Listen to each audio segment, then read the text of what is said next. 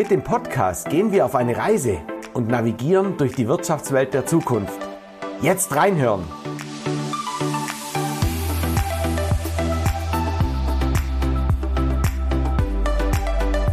Hier wird geredet und das gleich doppelt. Im zweiwöchentlichen Rhythmus unterhalten wir uns mit Persönlichkeiten aus Wirtschaft, Gesellschaft und Politik. Wir finden praxisbezogene Antworten auf Herausforderungen, die jedem von uns begegnen könnten. Und so vielfältig wie unsere Gäste sind auch die Themen. Heute haben wir mit Denise Schurzmann einen ganz, ganz besonderen Gast in unserem Podcast. Liebe Denise, sag doch einfach mal, wenn du an das Wirtschaften der Zukunft denkst, an was denkst du da ganz, ganz spontan? an die Vision und an meine Glaskugel. Perfekt. Liebe Zuhörerinnen und Zuhörer, seid unglaublich gespannt, was man aus einer Vision und einer Glaskugel alles raushören kann.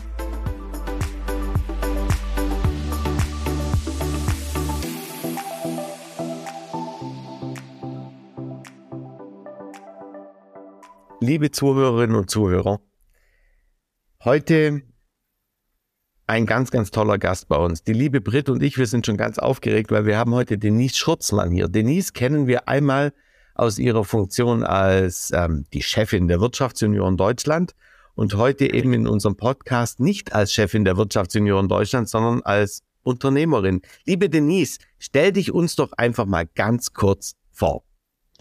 Lieber Philipp, Vielen lieben Dank für die Einladung, liebe Brit. Ich freue mich riesig, heute mit euch zu sprechen. Mein Name ist Denise Schurzmann. Ich komme aus Oberbayern, besser gesagt aus Rosenheim und habe hier ein Unternehmen. Wir stellen Industrieschaltschränke her. Ich sage immer, ich darf das ja sagen, als Blondine, die das elektrische Gehirn für die Maschine oder für den Roboter, das stellen wir hier in Rosenheim her. Ich habe knappe 50 Mitarbeiter und einen Umsatz von 17 Millionen im Jahr. Liebe Denise, und das ist total genial, dass du das Thema Blond ansprichst, weil ne, zur, die Blondine und der Glatzkopf, das ist immer das, was Philipp so gerne über unseren Podcast sagt. Und ich würde sagen, das Klischee, das bespielen wir heute mal. Aber im positiven Sinne, denn, und das darf man normalerweise ja eine Dame nicht fragen, deshalb formuliere ich die Frage etwas um.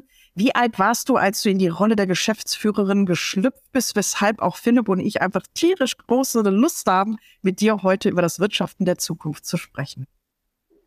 Ja, Britt, ich war tatsächlich 26, als ich die Firma übernommen habe von meinem Vater. Also ziemlich früh aufgrund von Todesfall und bin da wirklich ins kalte Wasser gesprungen und habe versucht, das Beste daraus zu machen, wie ich immer sage. So, das klingt ja gerade aber ein bisschen zu schnell und zu klar, mache ich mal eben. Bist du irgendwie darauf vorbereitet worden? Was ist in dem Moment, geht einem durch den Kopf? Weil ich glaube, du wolltest auch was ganz anderes eigentlich machen, ne? als in die Fußstapfen deiner Eltern, deines Vaters zu treten. Ja, am Anfang definitiv. Ich wollte Springreiterin werden. Mein Hobby ist Reiten und ich bin früher im Leistungskader geritten in der Jugend und natürlich denkt man sich dann, okay, das glaube ich ist von allen Reitermädels, die so früh reiten lernen und sportlich vielleicht auch noch erfolgreich sind, der Traum. Ich mache das mal zum Beruf. Und ich wollte das natürlich auch als Mädchen und wie ich dann mit der Realschule fertig war und einsteigen wollte in den Ausbildungsberuf, hat dann meine Mama gesagt, nee, mach lieber was Vernünftiges, Kind, und mach erstmal eine Büroausbildung, dann bist du auch schon 18, wenn du fertig bist und dann äh, kannst du immer noch sehr gerne was mit Pferden machen, aber dann hast du schon Führerschein und kannst auch schon weg, weil die besten Ausbildungsbetriebe sind natürlich wie meistens bei uns, wenn man im Süden ist, im Norden. Und äh, deswegen hat sie gesagt, okay, warte nochmal. Also es war tatsächlich nicht der Plan. Und ich habe dann im Büro angefangen, eine Ausbildung zu machen und war da eigentlich sehr glücklich und habe dann so gesehen, die Freundinnen, die weitergemacht haben, Pferdewirtschaftsmeister und vielleicht auch waren, das wirklich beruflich gewählt haben, okay, 365 Tage, sieben Tage die Woche und äh, bei jedem Wind und Wetter und die Pferde, die man meistens zu reiten kriegt, sind dann auch nicht seine eigenen, die werden einem dann im Pechfall unterm Hintern wegverkauft. Deswegen ähm, war es dann doch so, ich will das lieber beim Hobby belassen und mache was Anständiges in Anführungszeichen. Und äh, klar, ich hatte die oder habe das Privileg, Mama und Papa, beide Unternehmer, richtige Unternehmerfamilie, tatsächlich auch äh, Tante, Onkel unternehmerisch tätig, alle ihre eigenen Firmen, also wirklich Unternehmerfamilie durch und durch. Und ich habe mich dann entschieden, okay, ähm, dann soll es die Firma von Papa werden. Und dann Und dann passiert so was Tragisches, dass der, dass der Papa verstirbt und auf einmal heißt Frau Geschäftsführerin. Ähm, da warst du, eben du hast gesagt, du warst 26, also ganz am Ende, da gibt's ja keinen Plan, der in der, der in der Schublade liegt, oder? Ja.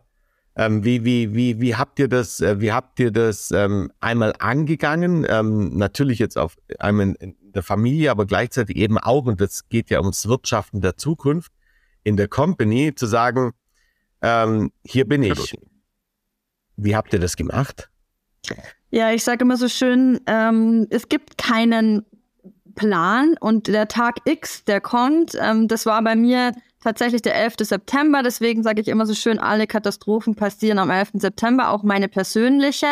Und äh, wie gesagt, man kann sich gut darauf vorbereiten, glaube ich. Habe ich vielleicht auch nicht die allerbeste Vorbereitung gehabt, gebe ich zu. Mein Papa war sehr patriarchisch und hat tatsächlich das Zepter bis zum Schluss in der Hand gehabt. Also ich hatte bis zum Todestag kein einziges Kundengespräch geführt, demzufolge auch keine Verhandlungen. Ich war bei uns im Unternehmen und ich habe ihn manchmal kritisiert für einige Sachen und im Nachhinein, wenn man drüber nachdenkt, wenn ich rückblicke, dann hat er das mit Absicht schon so gemacht. Also ich muss sagen, Gott sei Dank, ich war der Kopf, der fünf Tage die Woche hier in der Firma vor Ort war und er war eben am zweiten Standort beziehungsweise praktisch äh, bei sich zu Hause und hat da alles die Geschicke geleitet und die Mitarbeiter haben mich schon wahrgenommen, einfach als wenn sie ein Problem hatten, als die Führungskraft, die vor Ort war. Deswegen hatte ich eine sehr, sehr große Mitarbeiterbindung und das äh, hilft mir natürlich jetzt auch noch, aber damals natürlich auch. Und ähm, das ist so das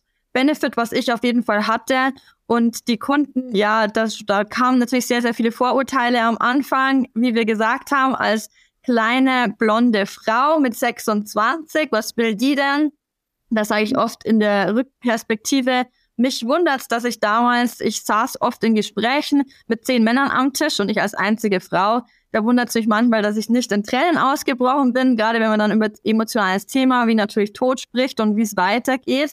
Ähm, da ist es natürlich schon ein spannendes Thema und ich wurde von oben bis unten beäugt in den meisten Gesprächen. Man hieß ja, Frau Schutzmann, was hatten Sie eigentlich vorher gemacht? Also wie gesagt, ähm, da hat man schon die ein oder anderen Vorurteile, aber ich habe mittlerweile alles überwunden und ich sage immer ein bisschen ketzerisch. Ich glaube, dass es als Frau in der Männerbranche ein bisschen einfacher ist und ich fühle mich auf jeden Fall gut und wohl und äh, möchte nicht in eine Frauendomäne, sondern bin ganz froh in der Männerwelt. Sehr cool. Hast du denn, ne, Wirtschaften der Zukunft, einen Tipp oder rückwirkend etwas, was du unseren Zuhörerinnen und Zuhörern mit auf den Weg geben kannst, wenn es um Unternehmensnachfolge geht? Ich sag mal, die Art und Weise, wie du sie angetreten hast, das wünscht man keinem, dass das erstens so plötzlich und vor allen Dingen auch so jung erfolgt. Aber auf der anderen Seite, vielleicht kann eine Unternehmensnachfolge ja auch sehr jung auf den Weg gebracht werden. Gibt es was, wo du sagst, Mensch, achtet da drauf oder habt einfach im Rücken Blick sowohl diejenigen, die ihr übergebt, als auch diejenigen, die annehmt? Auf was sollte man da achten? Ja, ich finde es sehr wichtig. Also da, letztendlich sind es ein paar mehrere Tipps, ehrlicherweise. Also ich habe, mir war es ganz wichtig, jede Abteilung wirklich im Unternehmen durchzuarbeiten, für mich persönlich, um die ganzen Abläufe natürlich zu verstehen und auch hier einfach, um zu sehen, was kann man verbessern, äh, was kann man verändern, wie sind die ganzen Prozesse. Das ist so ist mein persönlicher Weg, den ich auch jedem vorschlagen würde, damit man wirklich das ganze Unternehmen von der Pike auf kennenlernt. Und dann ist natürlich, ja, frühzeitig sich darum kümmern. Ich weiß, es ist natürlich sehr schwierig. Ich habe mir immer gesagt, ich hätte mir gewünscht, ihn weiter als Berater an meiner Seite zu haben, also die Geschäftsführung natürlich früher zu übernehmen. Jetzt ist natürlich die Generation, sage ich mal, meines Vaters, die selber aufgebaut haben, für die ist das natürlich dann schwierig. Das ist ja irgendwie wie ihr zusätzliches Kind, was die auch noch in meinem Fall länger hatten wie mich. Also das Unternehmen äh, unternehmerisch tätig war ja schon länger, bevor ich auf die Welt kam. Deswegen ist es natürlich immer schwierig und da auch einfach vorsorgen. Ich hatte dann eine Generalvollmacht und das kann ich auch jedem Unternehmer nur mit an die Hand nehmen. Generalvollmacht, Testament, sich schul genug drum zu kümmern, weil ich war im, in seinem Testament als Testamentsvollstreckerin bedacht und kann euch sagen, ich habe neun Monate auf mein Testamentsvollstreckerzeugnis gewartet. Hätte ich keine zusätzliche Generalvollmacht gehabt, dann wären das Unternehmen den Bach runtergegangen, wir hätten keine Löhne zahlen können, nichts. Das wäre natürlich eine Katastrophe gewesen. Deswegen umso wichtiger, ähm, eben vorzusorgen und sich wirklich zu beraten lassen. Es ist ein schlimmes Thema, aber auch ich persönlich habe schon meine Generalvollmacht und mein Testament geschrieben. Man muss sich einfach damit beschäftigen. Wow. Wow, Denise, ähm, jetzt haben wir, jetzt haben wir diesen, diesen, ja, auch, auch tra tragischen Weg ähm, in, in die Führungsrolle reinbekommen. Jetzt, jetzt ähm, gehen wir übers Wirtschaften der Zukunft. Jetzt sind wir wieder bei der Blondine. Ja. Und zwar, ähm, warum, warum ich, obwohl ich keine Haare habe, mich auch relativ gut in dich reinfühlen kann, liegt daran, ich durfte mit 30 Jahren, durfte ich ähm, in ein Ingenieurbüro reinkommen und da war ich dann mit 32 auf einmal Geschäftsführer von 120 Mitarbeitern und ich habe ich hab da eins gehabt, ähm, es war um mich herum auf einmal so ruhig. Das heißt, ich hatte niemand, mit dem ich eigentlich darüber sprechen kann. Und das war wirklich etwas, wenn ich jetzt so einfach zurückblicke, ich war sieben Jahre in dem Ingenieurbüro, das war etwas, was auch mit mir irgendwas gemacht hat, weil ich hatte keinen, mit dem ich schwätzen konnte. Ich wollte tatsächlich auch dieses Problem nicht oder die Herausforderung nicht mit heimtragen. Wollte ich jetzt. Weil ich hatte sie ja schon zwölf Stunden am Tag. Ja, also da muss ich, da muss ich daheim nicht weitermachen. Wie gehst du damit um, ähm, wen scharst du quasi um dich, um genau diese Herausforderungen, die du jetzt als Unternehmerin auf einmal hast, ähm, zu besprechen? Ja, also da ist ganz klar mein riesengroßes Vorbild und natürlich auch die Person, die immer an meiner Seite ist, tatsächlich meine Mutter, die natürlich jetzt von meiner Branche weniger Ahnung hat, aber natürlich vom ganzen Unternehmerischen und sagen wir mal Mitarbeitergespräche und Personal, das kennt die sehr gut. Und natürlich, ähm, wenn ich meine Mama nicht griffbereit habe, dann habe ich meistens irgendeinen Wirtschaftssenior, irgendeine Wirtschaftsseniorin und man muss schon sagen, das Netzwerk ist einfach unglaublich und da holt man sich natürlich auch viele Anregungen ab, über die man dann vielleicht geschäftlich selber nachdenken kann. Und der Austausch, das ist einfach am, am allerwichtigsten. Und das Netzwerk ist so großartig und Netzwerken allgemein muss man einfach immer wieder tun und ganz viel, weil ich glaube, das bringt einen nicht nur persönlich weiter, sondern letztendlich auch äh, geschäftlich. Du hast ganz was, was Spannendes angesprochen und zwar, ähm, du kommst ja ähm, und auch deine Mom, ihr kommt ja nicht aus der Schaltschrank-Entwicklungs-Engineering-Branche. Und Parallele zu mir, ich habe, bevor ich in das Ingenieurbüro reingegangen bin, habe ich eine Vertriebstrainee bei Bofrost gemacht. Also ich habe äh, extrem hochwertig Erbsen verkauft und jetzt waren es auf einmal äh, Ingenieurdienstleistungen, ähm, Entwicklung von Schaltschränken teilweise auch meine Konstrukteure. Ähm, wie, wie gehst du, wie bist du damit umgegangen? Weil tatsächlich ähm, kann man vielleicht noch den, den Joker ziehen, okay, ich bin die Nachfolgerin, ja, ähm, ich bin, ich bin fachfremd, bemühe mich, ja, aber ganz am Ende, wenn du einen großen Kunden hast, da geht es ja nicht ums Bemühen, da muss ja Kompetenz her. Wie bist du damit umgegangen? Wo hast du dir, ähm, ich sage jetzt einfach mal, wie hast du dir die, die Grundlagen Elektrotechnik angeeignet? Also ich habe ja nach meiner Ausbildung tatsächlich nochmal Fachabitur gemacht und habe dann studiert und hatte da auch natürlich, also da habe ich Elektrotechnik mit dabei gehabt, zwar nicht sehr viel. Also die Grundlagen sind da und ich, wie ich vorher gesagt habe, ich bin seit 2010 im Unternehmen, also auch schon fünf Jahre vorm Tod und habe natürlich da auch schon mit reingeschnuppert und bin schon immer Technik interessiert gewesen, aber gebe auch zu, ich habe einen Produktionsleiter und der begleitet mich natürlich dann zu den Gesprächen, wenn ich weiß, dass es technisch wird. Und wie gesagt, es wird immer weniger, weil mittlerweile, glaube ich, bin ich auch ganz fit. Und äh, beraten tun wir tatsächlich eh sehr wenig, sondern es ist wirklich äh, die reine Dienstleistung. Also wir sind komplett nach Kundenwunsch produzieren wir und da geht's dann mehr auch um Materialien und klar, da hat der Kunde immer besondere Vorstellungen und da beraten wir sehr wenig. Aber wie gesagt, ich glaube, man kann sich da reinfuchsen, wenn man das will und wenn man die Vision hat, wie ich die hatte, dass ich das Unternehmen weiterführen möchte, dann definitiv einfach reinfuchsen und das klappt nochmal ganz gut.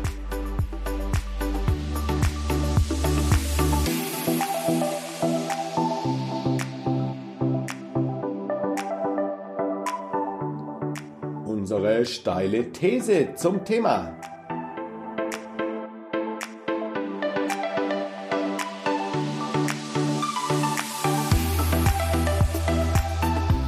Liebe Denise, jetzt mal ehrlich, brauchen wir eine Frauenquote oder, Oder ist das, oder ist das so eine, so eine Geschichte, ähm, die wir, die wir da nicht brauchen? Weil ich habe mich ja im Vorhinein ähm, schlau gemacht. Da gibt es beispielsweise eine Firma Bayer, das ist ja auch so, so ein kleiner mittelständischer Konzern.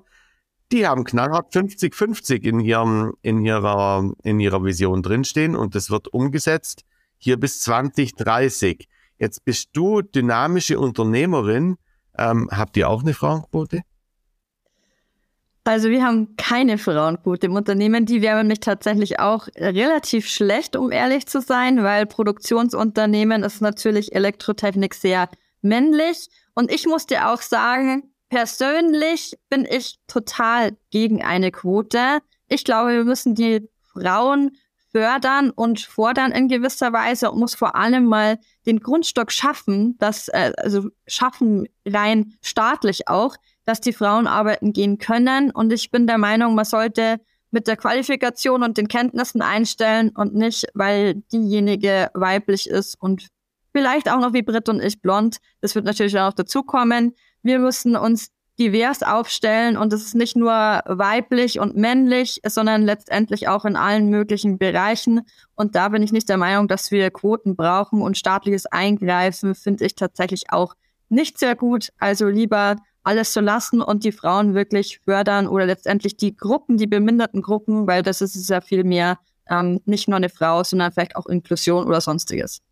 Und da spielst du ich will nicht sagen, komplett in die Karten. Also ich will mal weg von diesem ne, blond und, und glatzköpfigen Image, sondern wirklich dessen, worum geht das denn? Also ich ertappe mich manchmal dabei, dass es mit Männern konstruktiver ist. Mit Frauen diskutiert man in vielen Dingen anders. Was nicht heißt, dass wir nicht auch, wir beiden konstruktiv, Denise, äh, du und ich miteinander reden könnten. Aber ich glaube, gerade auch so in deiner Branche, ich will jetzt gar nicht nochmal diese Lanze brechen für Frauen in, im, im Bereich Elektrotechnik und, und Maschinenbau oder überhaupt im produzierenden Gewerbe, aber kannst du Lust darauf machen, dass das gar nicht so schlimm ist?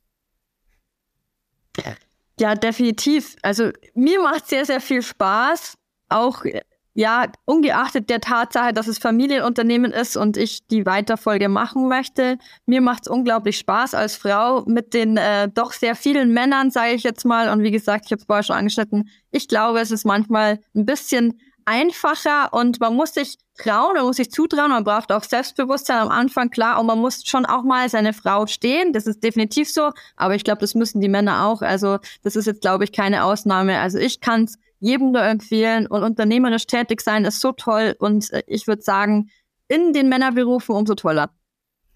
Du hast jetzt im letzten Jahr 2022 den Bundesvorsitz der Wirtschaftsunion Deutschland gehabt. Hast du da überhaupt Zeit, ein Ehrenamt mit so einem solchen Beruf, mit solch einer Berufung zu verbinden? Du hast gerade schon gesagt, Netzwerken ist ganz, ganz wichtig, um in einer Branche wie, ich glaube, jeder Branche, ne, aber besonders der deinigen Fuß zu fassen, weiter zu wachsen, in die Zukunft zu schauen. Kannst du da noch mal einen ganz kurzen Einblick geben? Wie kann man, ich will nicht sagen, sich so einen Alltag vorstellen, aber wie sind Ehrenamt und Unternehmertum vereinbar und warum sollte wirklich jeder darüber konkret sich Gedanken machen?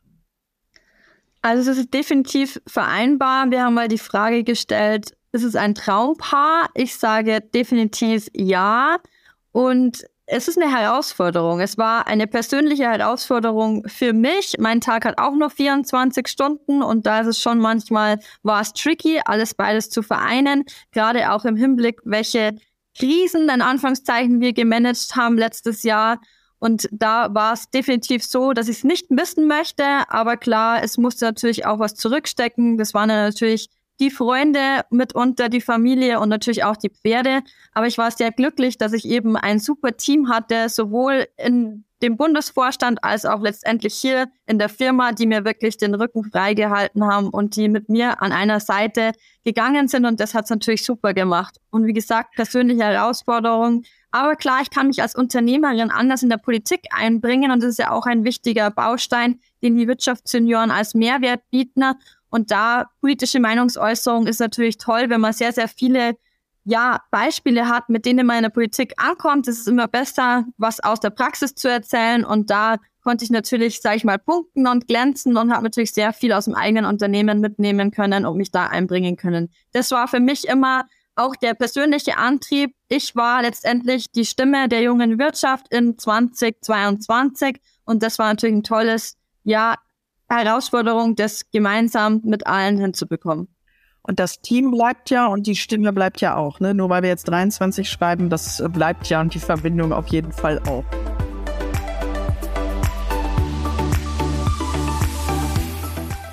Und jetzt wird's persönlich. Die Frage nach der kleinsten Stärke.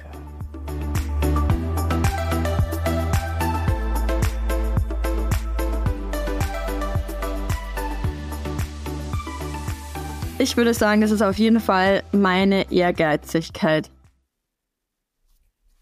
Kannst du da okay. ein bisschen konkreter werden? Steht die dir auf dem Weg oder bist du dann Perfektionistin? Wie können wir das verstehen, wenn du sagst, deine Ehrgeizigkeit ist das, äh, was ich als kleinste Stärke bezeichnen würde? Ja, also perfektionistisch kommt schon sehr nahe und das ist es halt definitiv und auch den Ehrgeiz wenn ich mir was in den Kopf gesetzt habe, dann muss das auch definitiv in die Richtung laufen. Wenn nicht, muss das so passieren, wie ich mir das vorgestellt habe. Ähm, aber ja, auch der eigene Anspruch, den man natürlich dann hat, wenn man ein ehrgeiziger Mensch ist, an sich selber und natürlich aber auch an die Dinge, wie sie laufen sollen letztendlich. Ich bin, ich bin total ähm, ähm, baff, ähm, wie klar dir das bewusst ist. Also wir, wir, erstens mal, wir besprechen diese kleinste Stärke mit, mit jedem unserer Gäste. Und ganz, ganz viele, ähm, da ist erstmal Ruhe im Karton, weil sie erstmal überlegen müssen und ähm, sich das Bewusstsein zu haben, wo, woran, ähm, woran hast du in deiner unternehmerischen Tätigkeit, an was für Beispielen hast du erkannt, dass diese kleine Stärke, man könnte Schwäche dazu sagen, ähm, dass die dich mal blockiert hat?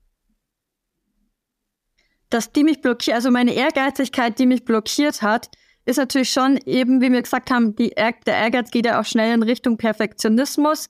Und da ist natürlich schon so, dass man was perfekt machen möchte. Und gerade am Anfang vielleicht auch der Fehler, den jede Führungskraft am Anfang macht, ist 50 Personen hier im Unternehmen recht machen zu wollen, funktioniert definitiv nicht. Und das ist auch eine Sache, wo ich sage, okay, da hat mir der Ehrgeiz, der Perfektionismus vielleicht negativ in die Karten gespielt am Anfang. Ja, ich glaube, das das sind Learnings, die, die muss man machen, die sind schmerzhaft, die sind teilweise auch, jetzt bin ich wieder bei Zahlen, Daten, Fakten, teuer. Also solche Entscheidungen sind auch, ähm, oder solche Fehler sind auch teuer, wenn man Mitarbeiter verliert, wenn, wenn Kompetenz zum Beispiel rausgeht. Ähm, Denise, wenn wir jetzt mal das Wirtschaften der Zukunft angucken, du hast gerade über Führung gesprochen.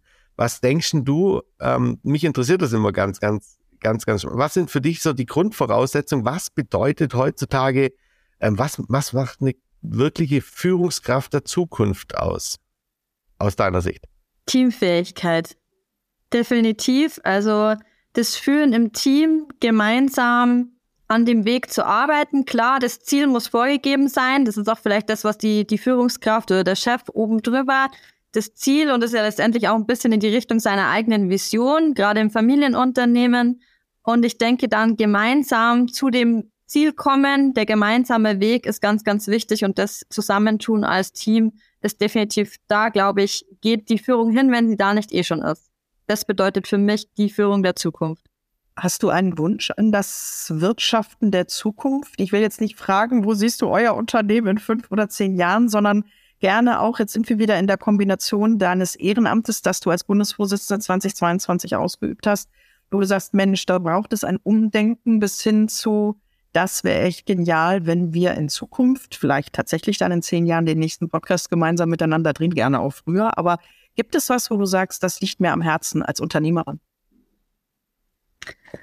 Ja, ich glaube, der Blick in die Zukunft ist wichtig. Keiner hat irgendwie die Glaskugel, definitiv nicht. Und da bin ich wieder stolz auf meine Ehrenämter. Und es ist nicht nur die Wirtschaftssenioren, die sich ja letztendlich mit der Zukunft, glaube ich, viel früher befassen als sonst irgendjemand, weil das sind lauter junge Köpfe beieinander. Und wir haben New Work früher angefangen, wir haben mit der Digitalisierung früher angefangen. Also ich glaube, da ist mir schon, sind wir schon auf dem richtigen Weg. Und auch wenn ich die, das IHK-Ehrenamt anschaue, in meinen Ausschüssen, wo ich mitwirke und auch in der Vollversammlung, da nimmt man ja schon ganz andere Schwingungen wahr und letztendlich auch man beschäftigt sich mit den Zukunftsthemen viel, viel früher. Und ich glaube, das ist auch die Hauptaufgabe nochmal als Führungskraft oder als Chef.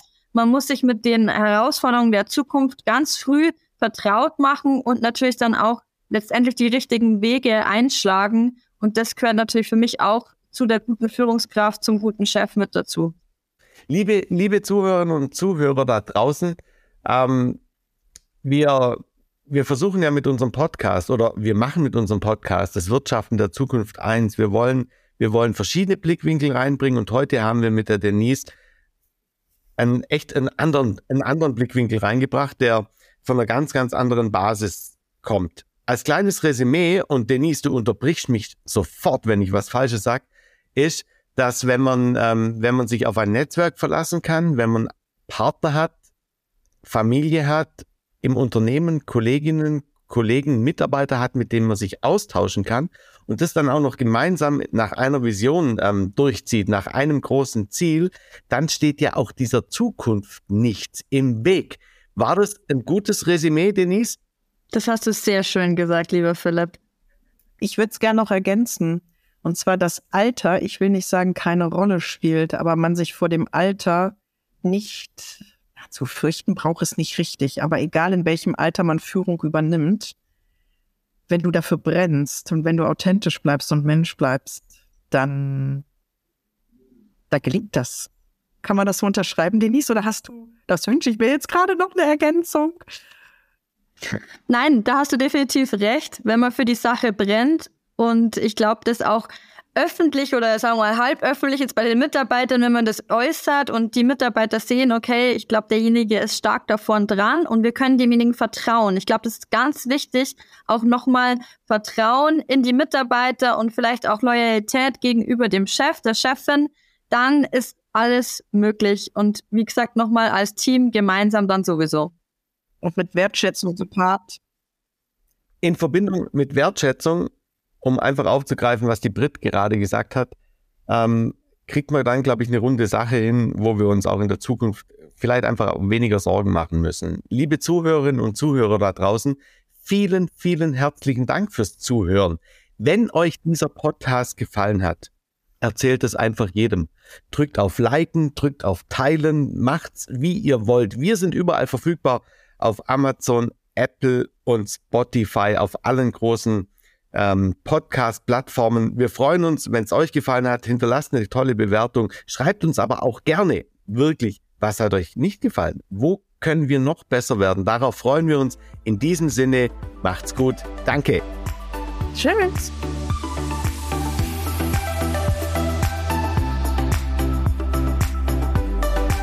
Sie hörten, wie man aus einer Vision und einer Glaskugel ein Unternehmen mit 26 Jahren nicht nur übernimmt, sondern in die Zukunft führt. Liebe Denise, ganz, ganz herzlichen Dank, dass du uns Einblicke in deine Arbeit gegeben hast, wie man Ehrenamt und Unternehmertum auch nach einem tragischen Einschlag im eigenen Leben übernehmen kann. Und äh, wir freuen uns auf dich, auch über den Podcast hinaus weiter in Kontakt zu bleiben und über das Wirtschaften der Zukunft weiter zu sprechen. Liebe Hörerinnen und Hörer, seid gespannt und bleibt gespannt. Eure Anregungen und Kommentare sind wirklich herzlich willkommen.